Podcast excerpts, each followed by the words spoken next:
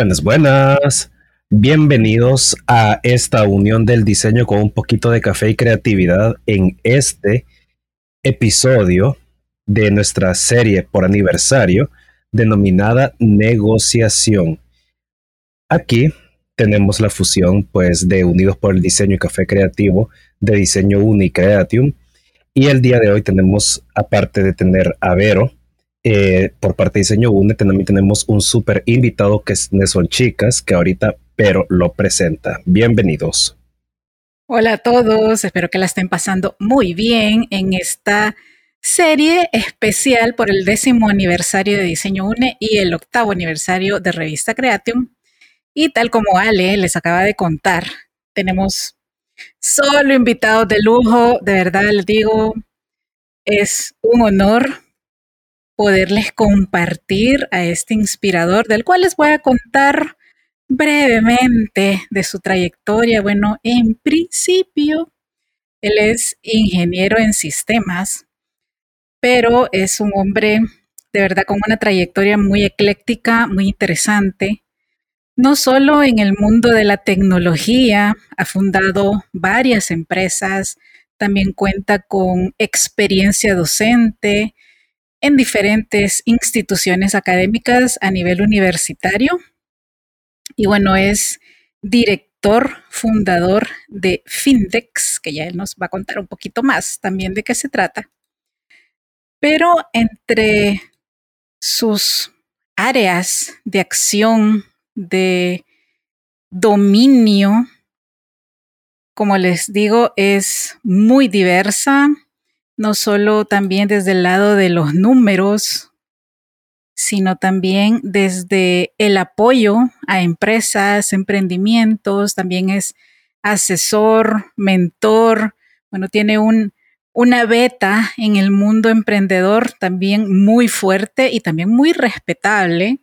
Yo lo he podido ver en diferentes eventos de emprendimiento y pues se nota cuando una persona goza del respeto, de la credibilidad y del apoyo de diversos colegas en distintas áreas del mundo emprendedor. Y pues tiene una empresa súper interesante que apoya a través de la sistematización de los pagos diversos procesos. Y bueno, podría contarles un montón. También ha incursionado en el tema de las criptomonedas y el blockchain. Solo en la presentación me podría llevar todo el podcast. Hola Nelson, chicas, bienvenido a esta celebración doble. ¿Cómo estás? Muy bien, encantado de estar aquí compartiendo con ustedes, Vero y Ale, pues con esa presentación, pues honradísimo de estar aquí compartiendo un poquito con ustedes eh, y pues estoy a la orden. Gracias, gracias. No, el placer es nuestro, de verdad. Totalmente. Más, pues empezamos. Bueno, Nelson, ¿cuáles son las etapas de una negociación y cuál podrías decir que es la más importante de todas esas etapas? Sí, eh, la negociación creo que es, es, algo que yo diría que cualquier emprendedor debe de saber negociar. De hecho, en la vida cotidiana, y esto es, eh, menciono un emprendedor, debería saber porque es algo que es, es parte de la, de la vida de una empresa de una empresa que va surgiendo, pero en general lo interesante es que la negociación se utiliza en todos los ámbitos. Lo utilizamos en relaciones interpersonales de cualquier tipo, relaciones de pareja, relaciones con, familia, con familia, con amigos, en el trabajo. Eh, así es que la negociación pues realmente es una herramienta que nos puede servir en muchos ámbitos. La negociación tiene cinco etapas que son como las las más importantes, pues hay, hay, diversos autores que lo plantean de diversas formas, pero yo la veo como que hay cinco. La primera es preparación, la segunda es exploración, la tercera es propuesta, la cuarta es intercambio y la última es acuerdo. Em, la primera que es preparación, bueno, eh, contestando brevemente la pregunta, eh, yo diría que la más importante es la exploración. Eh, hablando brevemente de cada una de las etapas, la preparación es cuando yo voy a hablar con alguien, yo tengo que conocerlo previamente. la comunicación, para mí la comunicación es una de las habilidades más importantes que puede tener cualquier persona. Y en, la, eh, en, los negocios, pues tiene una relevancia de, mucho más peso. Para comunicarse efectivamente, eh, lo que hace falta es conocer quién es el público con el que voy a hablar. No es lo mismo, digamos, por decirlo así, querer contar una historia o querer transmitir, digamos, una historia eh, a niños, que a un empresario, que digamos a un adulto, etcétera. Si yo quiero eh, compartir una idea o un concepto con un niño, probablemente un cuento o una fábula sea lo mejor.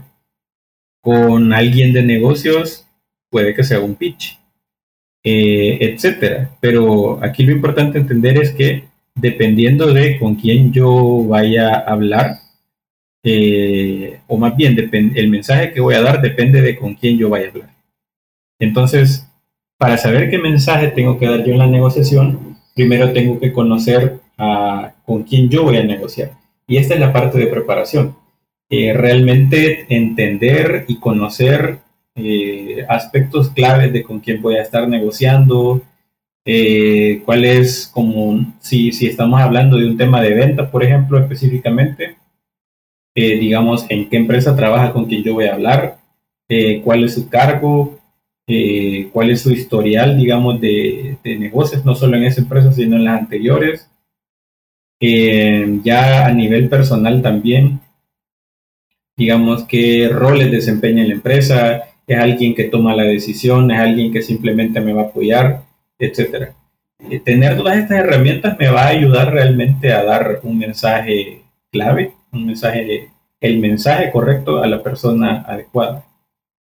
Eh, la segunda etapa es la exploración y esta por mucho es la más importante.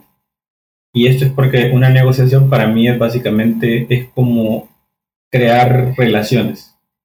Eh, digamos, pongo a veces la comparación con, eh, como tal vez con iniciar una relación amorosa, digamos. cuando uno está iniciando una relación amorosa, eh, uno, digamos, en más que hablar de uno, de uno mismo, uno tal vez tiene más que escuchar a la otra persona. Y precisamente esto es lo mismo que se tiene que hacer en negociaciones. Esto ha sido quizás de las experiencias que me ha tocado, este es una a nivel profesional, esta es una de las experiencias que me tocó, digamos, que aprenderlo a la dura, porque después de muchas experiencias, cuando me di cuenta que las negociaciones que yo hacía no funcionaban, es que me di cuenta que era lo que fallaba. Eh, y la regla número uno de la negociación es hay que escuchar más de lo que se habla. Eh, y por eso este punto de la exploración eh, es bien importante. En esta parte de la exploración, digamos que la primera era conocer con quién yo voy a negociar, digamos, por fuentes públicas, digámoslo así por cualquier conocimiento que yo pueda obtener. Ahora la parte de exploración es ya tener una conversación directa con la persona, entender cuáles son sus dolores, qué necesidades tiene, etc. Eh, y esta parte es la que es más rica. A veces uno cuando quiere negociar, uno propone, uno hace propuestas eh, y ni siquiera sabe el contexto de la persona. Eh, y si no sabe el contexto de la persona, pues probablemente no sea bien recibida la propuesta porque no es lo que va a resolver un dolor o una necesidad. En, este, en, este, en esta parte de exploración creo que lo más importante es, por supuesto, escuchar más de lo que se habla y hacer las preguntas correctas. Preguntas que me van a llevar realmente a las necesidades, que me van a dar la oportunidad de dar el mensaje que, que, yo, que yo quiero dar. Em, en esta parte de exploración podemos hablar con distintos perfiles de personas. Eh, en ventas, por ejemplo, se conoce que hay gente con la que uno va a negociar, gente que es analítica, que se va a enfocar más en la parte técnica o numérica, gente que busca comodidad, que más bien lo que buscan es que le resuelvan un problema. Y a veces no se fija tanto en el cómo ni en el cuánto, sino más bien si siento que me resuelve el problema, está bien. Hay gente que tiene un perfil más amistoso y que más bien va a depender de si yo personalmente le caigo bien a la persona. Eh, entonces, por ejemplo, esta es una de las cosas que, es importante saber en la primera etapa, en la de preparación, para llegar más efectivamente a hablar en, etapa de exploración. En esencia, exploración es la más importante y es escuchar más de lo que se habla y sacar la información a través de preguntas. Después viene la propuesta. Eh, esta, esta, es donde yo entendiendo qué es, eh, cuál es la necesidad eh, o, el, o, el, problema que se quiere resolver, yo tengo que dar mi propuesta de solución. Eh, y en esta propuesta de solución es donde normalmente va, cuando uno vende, ahí es donde viene incluido el precio. y en este tema hay que resaltar, y esto es, es, es un conocimiento bastante común, que hay que resaltar el valor antes que el precio. Eh, y en esta parte de propuesta, a veces, eh, esto es otro error que me tocó aprender a la dura. Normalmente yo cuando hacía eh, esta, esta parte de enviar la propuesta a mis clientes, por ejemplo, yo os enviaba la propuesta por correo. pero realmente si lo que quiero destacar es el valor por sobre el precio, esta parte de la propuesta tiene que ser presencial también, tiene que ser una presentación. Eh, porque muy pocos clientes tal vez van a entender, van a poder comprender el valor que yo quiero transmitir únicamente viendo un documento. Pueden surgir dudas eh, que idealmente tienen que ser respondidas en el momento exacto eh, y para eso vale la pena hacer una, una, sesión, digamos, únicamente para presentar la propuesta. estas diría que hasta acá son como tres las tres iniciales que tienen la mayor carga, digamos, o el mayor trabajo eh, en toda la negociación. Después de esto viene un tema de, eh, digamos, lo que a veces, aquí estoy, digamos, planteando todas las etapas de negociación eh, en un contexto completo. Pero a veces esta etapa que es la de intercambio es lo que se conoce como realmente lo que es la negociación, que ok, yo ya di mi propuesta, eh, mi cliente, digamos, está interesado, pero él quiere una rebaja. Y entonces me dice, ok, me gusta tu propuesta, pero ahora quiero que eh, me des un descuento, que me des este beneficio, etc. Y esto es parte de la negociación también. Eh, ¿Qué pasa si el cliente me pide un descuento? ¿Lo tengo que aceptar o no? si me pide un beneficio extra, ¿lo tengo que aceptar o no? o si yo puedo dar un beneficio extra, si yo ya tengo calculado, digamos, que el cliente me va a pedir un beneficio y no lo mencioné en la propuesta, pero como yo sé que me lo va a solicitar en esta etapa, yo lo menciono en este momento. Aquí quizás vale la pena mencionar una experiencia que tuve que como, como profesionales creo que es muy importante, muy importante valorar nuestro trabajo. Y no solo porque un cliente nos pida eh, un descuento tenemos que darle eh, sino hay que valorar el trabajo que estamos haciendo. Eh, y de hecho, una vez tuve una experiencia en la que compartimos con, con el encargado de compras de un banco, eh, donde, él, donde él nos comentaba, yo realmente respeto más a los proveedores que no me dan descuento, que son firmes, que saben valorar este, su trabajo, que no solo porque yo les pido un descuento me lo van a dar. Eh, porque yo sé que eso demuestra carácter y que ese carácter se va a demostrar de hecho en la ejecución del servicio que me van a dar. Y ahí viene un tema de negociación donde, ok, yo puedo dar un descuento, pero a cambio de tal vez probablemente más trabajo, otro proyecto, etc. Y está bien, está justificado y es parte de la negociación. Pero eh, la negociación es en dos vías. No solo alguien tiene que eh, dar, digamos, beneficios adicionales sino que como parte de la negociación en dos vías se tiene que idealmente poder hacer esta, este tema de la negociación. Y en la última etapa pues es la de acuerdo donde ya se concreta, eh, donde ya se concreta todo lo hablado y se plasma, digamos, la negociación en un documento, se firma, etc. Básicamente esas son las cinco etapas. Excelente. Bueno, eh, creo que puedo hablar por Ale en el hecho de agradecerte la claridad en la explicación de esta pregunta, también compartirnos tus experiencias, creo que eso es súper rico porque clarifica y también nos acerca a todos al, al volvernos empáticos con, con cómo vivimos pues al día a día. Y me recordaste mucho algo que, que nos pasó y que Ale también vivió como parte de Diseño UNE. Eh, cuando las empresas de medianas a grandes no están tan familiarizadas con los procesos del diseño, creen que recortar elementos significa tener un presupuesto menor. Entonces yo siempre les pongo el ejemplo de, ok, si usted fuera una cirugía, en serio le diría al médico, mire, ahorrémonos la anestesia para que me salga menos. Y ahí es cuando a veces la gente entra como en shock, ¿verdad? Porque, ok, en, en términos de salud, raras veces regateas pero ¿por qué a los diseñadores o a los que pertenecemos a áreas creativas no se nos da el valor?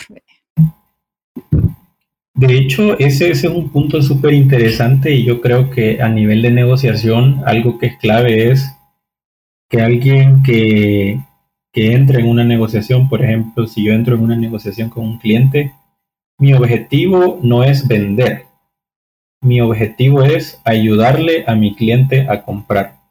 Y no es lo mismo. Eh, si yo entro a la negociación con esta mentalidad, el digamos es radicalmente diferente el resultado. No se trata de, porque en un proceso de vender a veces se ve como una transacción, digamos únicamente es, yo te doy esto, cambio de esto, punto. Eh, si se ve desde una perspectiva de eh, te estoy ayudando a comprar, ayudar a comprar parte de que primero tengo que entender tu contexto, y ahí viene todo un tema de empatía, primero tengo que entender tu contexto para entender qué es lo que necesitas realmente. Eh, y esto a mí me, pasó, tengo una experiencia para contarles que, es, que es quizás de una de las más eh, que lecciones me dio con un cliente, nosotros en, una empresa que anteriormente estuve, que desarrollábamos software, desarrollábamos diferentes tipos de software, aplicaciones móviles, páginas web, etc. Un cliente inicialmente nos había buscado por una página web eh, y eso puntualmente quería. Yo llegué con una presentación y yo le dije, qué chivo que quieran una página web, pero además de la página web podemos ayudarles con esto, esto, esto, esto y esto. Se emocionó y me dijo, perfecto, este, me gusta, ya veo que con ustedes es más que una página web lo que podemos hacer. Me dijo, ahora solo déjame hablar con, con junta directiva y vamos a ver qué otras cosas hacemos con ustedes. Al final no hicimos nada, porque ellos en ese momento solo querían la página web, no querían otra cosa. Y entonces ahí precisamente yo pequé de querer vender y no ayudarle a comprar si yo hubiera, me hubiera tomado la tarea de entender primero su contexto, entender por qué querían el sitio web en ese momento, entender si en otro momento quería otro, otro producto, entonces ahí quizás hubiera cambiado mi planteamiento. Y ahí es donde les digo que es más importante escuchar y preguntar que hablar. Eh, digamos, si en base a estas preguntas yo determino, ok, lo que él quiere puntualmente en este momento es un sitio web y tal vez el próximo año quiere otro producto, entonces ni siquiera le voy a mencionar todo lo demás que hacemos. Ahorita voy a cerrar la página web que él ya prácticamente ya me precompró porque él fue el que me invitó a estar aquí. Eh, si la respuesta de él hubiera sido sí, además de la página web, eh, esta página web está atada a una aplicación móvil, ok, vale la pena mencionarlo. Eh, pero entonces aquí es donde vale la pena hacer como esta investigación previa, entender el contexto, hacer preguntas y de esta forma nosotros transmitimos exactamente el mensaje que necesita escuchar eh, la otra persona para facilitarle la compra. Y, y, más bien ese abordaje hay que hacer. Hay clientes que son complicados, precisamente como mencionaba, pero hay clientes que requieren quizás todo un tema para ayudarles a comprar. Yo a veces digo que a veces la tarea de un profesional es rescatar al cliente de sus propias necesidades, entre comillas. Eh, porque un cliente no tengo duda que diga hagamos un diseño más barato y él cree que está teniendo un beneficio de, eso, cuando realmente no es así. Entonces hay que salvar a los clientes de ese tipo de decisiones y eso es parte de, eh, pues de todo este proceso de negociación. Sí, definitivamente. Bueno, yo toda la vida, bueno, desde que empecé a, a dar clases con mayor énfasis, siempre he dicho que nos toca educar al cliente, que es una labor constante que también tenemos que hacer y pues precisamente por eso estamos abordando esta temática a través de diversos profesionales de diversas visiones para que todos ustedes que nos están escuchando tengan más parámetros y les sea más fácil o se vayan quitando el miedo más rápido porque no es algo con lo que salgamos fogueados de la universidad. Es de hecho lo que menos vemos y y bueno, entonces Nelson, ¿cómo podemos detectar pronto si la negociación no va bien y cómo lo podemos resolver? De hecho, eh, inicialmente creo que si la negociación va a ir bien o mal, se va, se va a detectar hasta la segunda etapa, hasta la etapa de exploración. Y ya hablando directamente con un cliente, eh, haciendo las preguntas adecuadas. Eh, creo que lo más importante es entender la necesidad. Hay, hay, para mí hay tres aspectos claves que hay que tener súper claros en una negociación. Primero, ¿cuál es, eh, cuál es mi público objetivo? Y hay que estar claros y creo que eso, eso como profesionales cuesta y yo creo que es todo un proceso de aprendizaje que es enfocar nuestros esfuerzos en nuestro público objetivo y no más de ahí. Eh, entonces partamos desde ahí. Muy probablemente si tengo un cliente que no es de mi público objetivo, mm, no, tal vez no es predisponerse, pero sí debería de tomar en cuenta que muy probablemente es una negociación que no sea del todo fructífera, en primer lugar. Eh, las otras dos puntos a tomar muy en cuenta es el tema de mi propuesta de valor eh, mi solución, digamos, y la necesidad de mi cliente. Si yo ante la necesidad de mi cliente, entendiendo la necesidad de mi cliente, eh, mi propuesta de valor es algo que satisface esa necesidad, perfecto.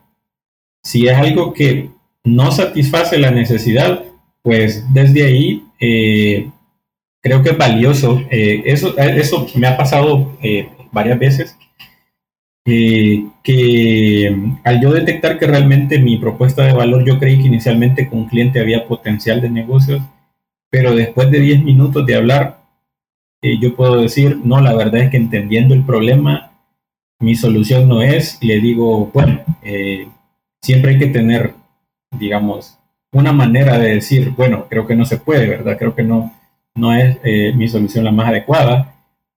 uno puede decir, entendiendo su problema, creo que tal vez mi solución no es la más adecuada, pero le puedo sugerir estas otras para que pueda, si es que uno tiene una forma de, dar sugerencia, le puedo sugerir estas otras que eh, para que pueda solventar este problema.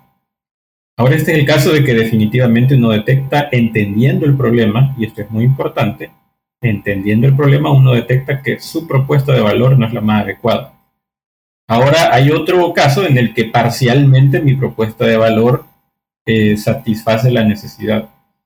Y aquí digo parcialmente es porque puede ser que mi cliente no tenga todos los datos para responderme si realmente mi propuesta resuelve o no. Eh, o efectivamente, digamos, a nivel operativo, técnico, etcétera, mi propuesta realmente solo le soluciona una parte del problema.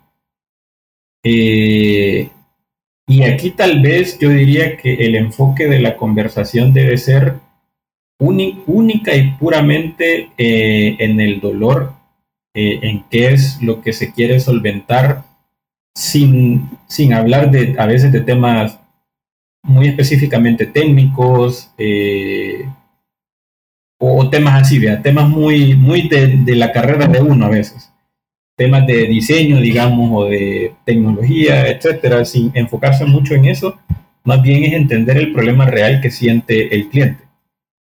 Eh, y si uno considera que no tiene la claridad, como uno debe orientar la conversación es con preguntas, porque puede ser, y esto es algo que tuve que aprender en negociación, que hay gente que simplemente se desvía, se desvía de la plática, se va por la tangente, se va a hablar otras cosas, o no quiere hablar. Entonces, ¿cómo le sacamos la información que queremos a la gente o cómo dirigimos la conversación? Es a través de las preguntas haciendo las preguntas claves, eh, nosotros entendemos realmente cuál es la necesidad y ahí podemos determinar si realmente tiene futuro o no ese negocio. Eh, saber preguntar es todo un arte. Ahí aplica mucho eh, los cinco porqués, por ejemplo, para profundizar en la raíz de los problemas, entender el contexto de, tal vez hacer preguntas desde perspectivas diferentes es como, ok, y esto me ha pasado mucho con mi plataforma. Mi plataforma, por ejemplo, eh, apoya a las empresas en temas contables y financieros y me ha pasado muchas veces en la negociación que yo hablo con la persona que tiene el problema, que es por lo general las personas eh, de colecturía, digámoslo así, y ellos me dicen, sí, yo tengo este problema y es horrible y su plataforma es lo máximo porque así me puede ayudar a esto. Perfecto. De ahí me pasan la, reunión con el gerente financiero. Y el gerente financiero me dice, eh, no, todo está perfecto. Nosotros nunca hemos tenido problema con esto. Eh, siempre ha sido algo que hemos podido manejar. Ahora, aquí, por ejemplo, hay un tema muy importante que entender que primero el gerente financiero no es el que siente el dolor, eh, número uno. Y número dos, muchas veces el gerente financiero lo va a hablar desde una perspectiva de ego, digamos, que no quiere que se entienda de que un proceso bajo su mando tiene deficiencias. Eh, entonces, teniendo esta perspectiva del problema, a pesar de que esto es un caso bien puntual, una perspectiva de que realmente mi servicio o producto sí resuelve una necesidad, pero eh, como parte de la negociación no estoy teniendo, digamos, la respuesta que quiero. Y aquí puede ser por tema de ego, por tema de comunicación, lo que sea. Entonces, incluso dentro de la negociación, eh, parte del proceso de negociación es saber a quién debo involucrar en el proceso de negociación y entender que hay gente que me va a ayudar que no toma la decisión, pero me va a ayudar a apoyar mi propuesta, o hay gente que sí va a, tomar la decisión, y hay gente que simplemente me la tengo que saltar. Que si hablo con ella es un no seguro. Eh, entonces, e, estos son como parámetros para, para saber si una negociación puede tener éxito o no. Interesante. No, vete que mientras decías eso, me recordaste una frase donde una psicóloga le decía a su cliente, yo no te puedo dar la respuesta a tu problema, pero sí te puedo hacer las preguntas correctas para que tú encuentres la solución al problema. Y me pareció bien, bien interesante eso. Y también me parece muy, muy, como te digo, bien fuerte el tema de que en efecto, o sea, el gerente financiero no siente el dolor como lo sienten los que están como encargos más abajo de él o el propio usuario con experiencia de, de su proceso. Así que en, esa misma línea, ¿cómo podríamos nosotros saber cuándo desistir totalmente de una negociación basándonos en estos red flags que podrían ir apareciendo?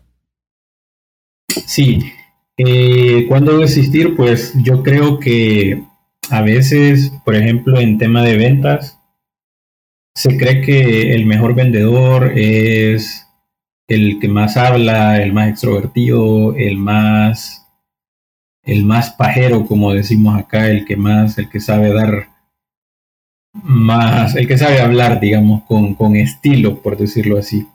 Pero la verdad es que no. Eh, el mejor vendedor es el que tiene un proceso y que lo sigue al pie de la letra. Eh, un proceso puede ser, digamos, eh, es importante también destacar, aprovechando este tema del proceso, que, no, en un tema de ventas, en un tema de querer negociar algo con un cliente, muy probablemente yo tengo que contactarlo N veces antes de realmente llegar a la, segunda etapa, que es, o, a la negociación como tal, a tener una, una reunión para realmente poder hablar con él, discutir los temas. Este, antes de llegar a esta etapa, probablemente yo lo tengo que contactar eh, siete veces, pero con seguridad va a ser más de una vez. A veces sucede que nosotros cuando queremos vender solo contactamos una sola vez y si no nos contestó creemos que ya no hay oportunidad ahí o que es una negociación perdida. Pero nada que ver. Eh, la mayoría de nosotros, de los seres humanos, necesita siete puntos de contacto para realmente tener en la mente a alguien. Entonces, si ustedes quieren cerrar negocio con una empresa en particular, vayan a eventos donde va la persona con quien quieren hablar, mándenle correo, escriban en LinkedIn eh, a fin de cuentas los tienen que, eh, tienen que haber siete puntos de contacto para que probablemente les hagan caso. Eh, una vez les hacen caso y que ya entran en el proceso de negociación, em, digamos, lo que, lo que se debe hacer es, como mencionaba, seguir un proceso de ventas tal cual.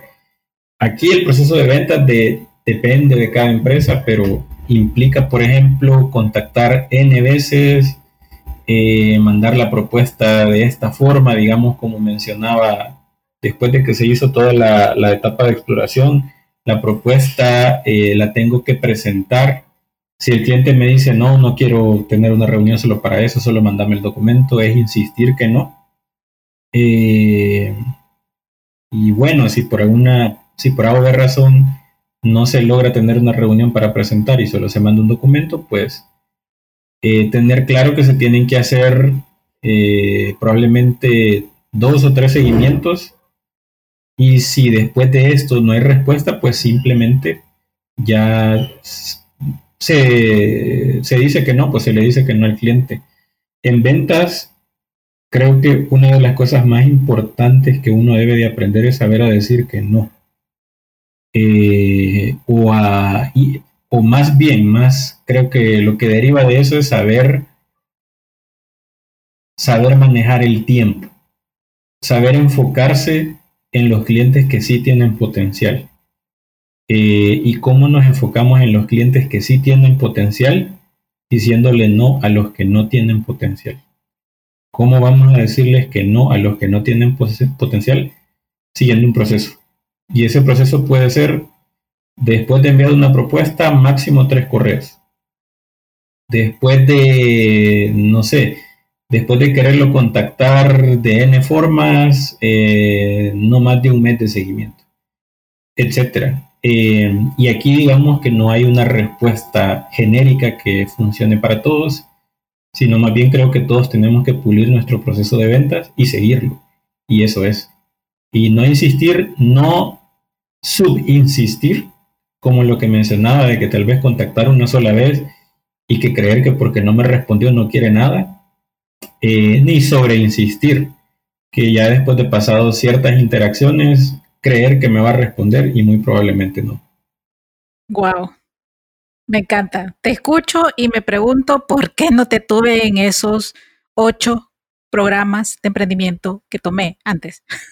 bueno, que creo que todos, aprendemos así de, poquito en poquito, eh, en, el, en el caso de otros, bueno, de la mayoría más bien dicho, porque son pocos los que a veces hemos tenido oportunidad de ir a esos programas de emprendimiento.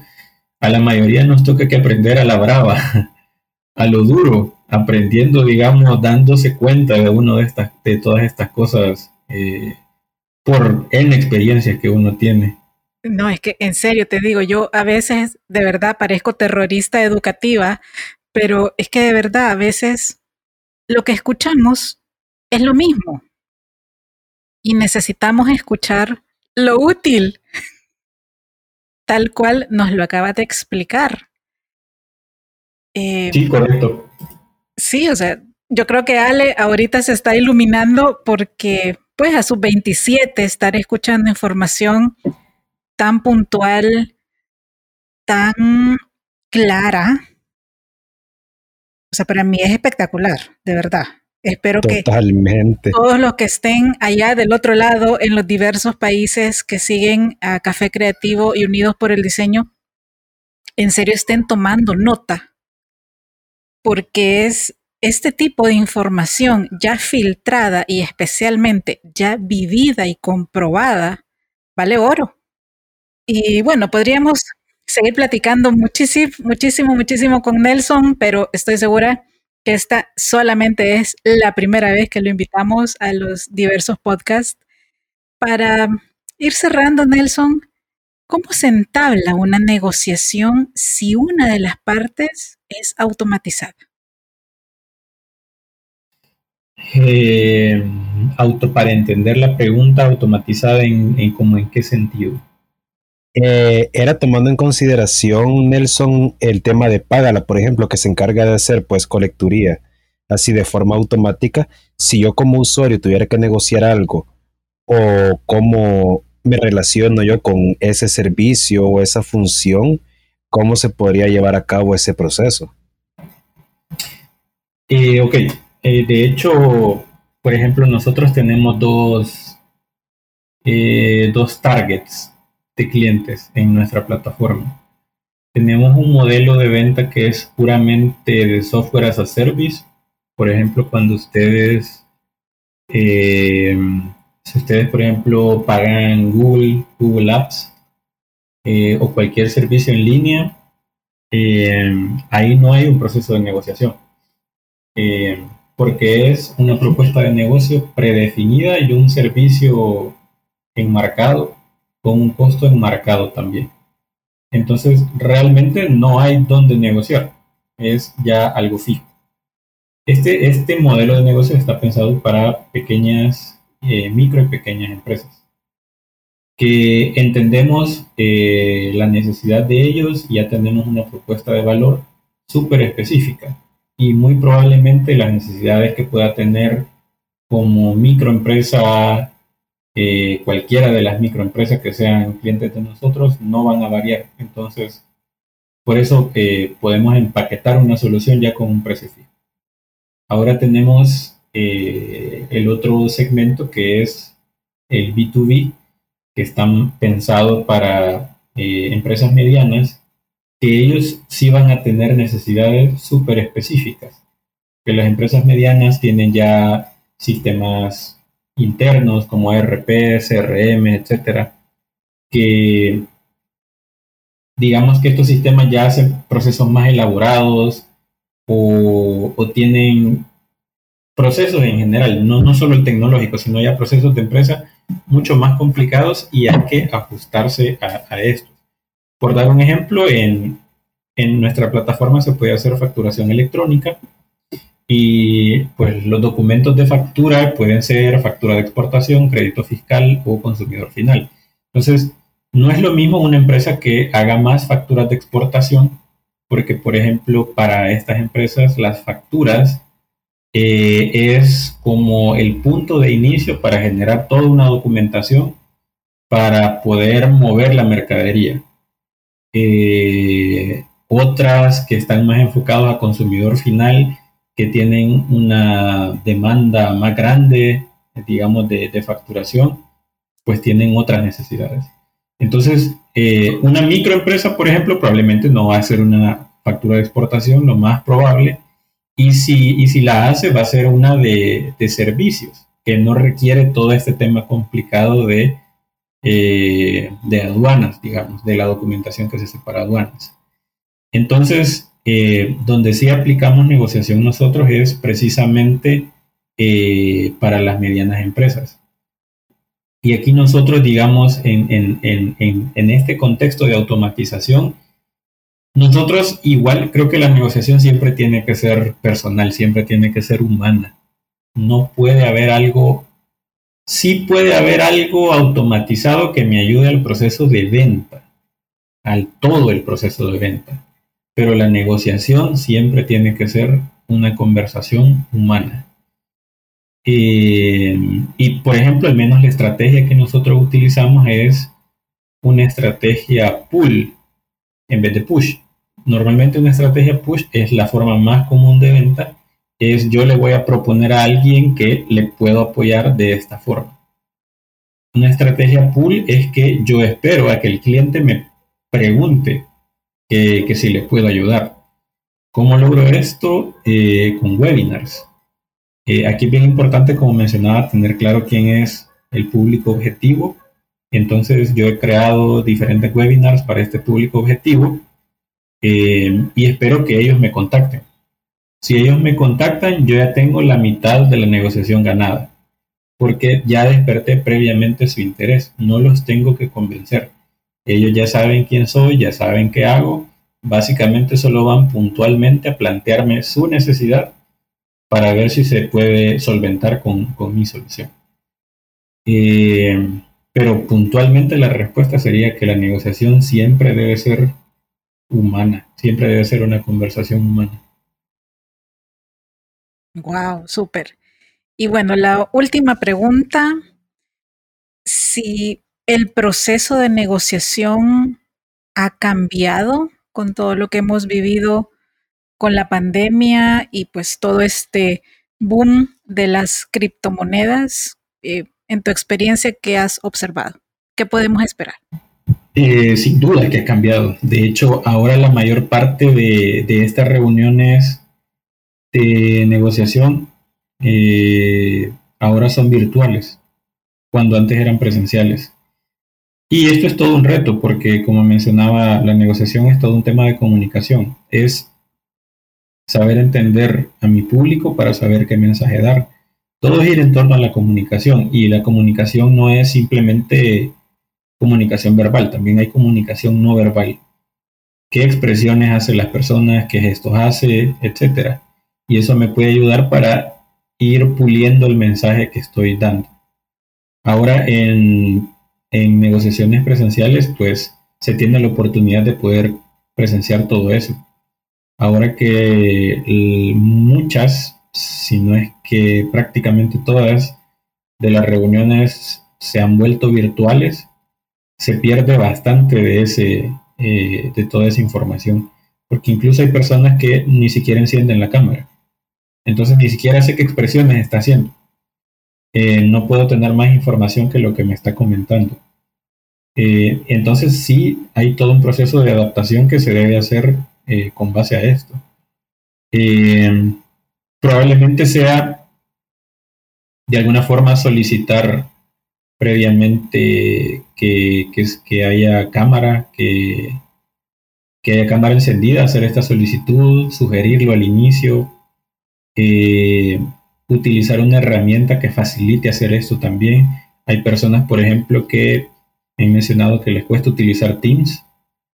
Eh, por lo general, Zoom es a lo que más está acostumbrado la gente por la pandemia. Entonces, esto es algo que hay que tomar en cuenta. Eh, en, cuanto a, a, toda esta revolución digital que ha habido, creo que esas son de las consideraciones que hay que tomar en cuenta. Con el tema de criptomonedas, pues creo que tenemos la oportunidad eh, acá en el país de tener mucha inversión extranjera, eh, muchas empresas que vienen, eh, que podemos aprovechar toda, esa, todas esas oportunidades que vienen. En sí, creo que a veces considero yo que no se ha interpretado correctamente la oportunidad que representa la implementación de Bitcoin en El Salvador, que en sí el beneficio para el país no es en sí que podamos pagar con Bitcoin.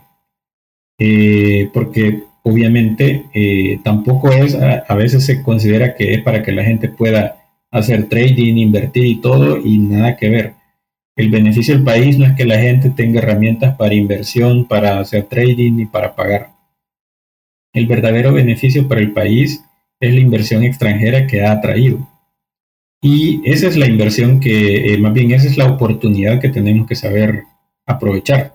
Y, tomando en cuenta de que todas, todas estas oportunidades vienen de empresas de afuera que en contextos diferentes, la negociación siempre es importante, pero cambia, eh, digamos, cómo se debe aplicar. Em, creo que todavía hay mucho más, todavía hay mucho más tela que cortar, digamos, en cuanto a ese tema. Ahorita lo más que podría decir como, como se ha aprovechado es en temas de inversionistas que han venido al país. Eh, eso desde mi perspectiva particular. Yo creería ya hay inversionistas que son propios del Salvador, pero digamos que sus tesis de inversión son bien específicas y, tal vez para la mayoría de empresas del Salvador no funcionan. Eh, pero estos inversionistas extranjeros que ha traído toda esta revolución cripto probablemente tienen, vienen con una visión diferente y que podemos aprovechar y en general hay más dinero fluyendo en la economía que podemos aprovechar también. Qué interesante, la verdad.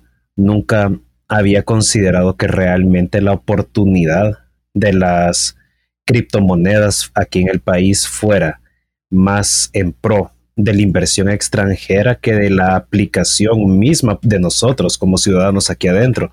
Y me parece súper interesante y súper importante considerando que entre más inversores extranjeros hayan, más oportunidades de negocio también para los que estamos en la industria creativa tengamos, o sea, para brindar servicios, ya sea como estudios pequeños, ya sea como agencias grandes, ya sea como empresas que se dedican a resolver multimedia freelancers.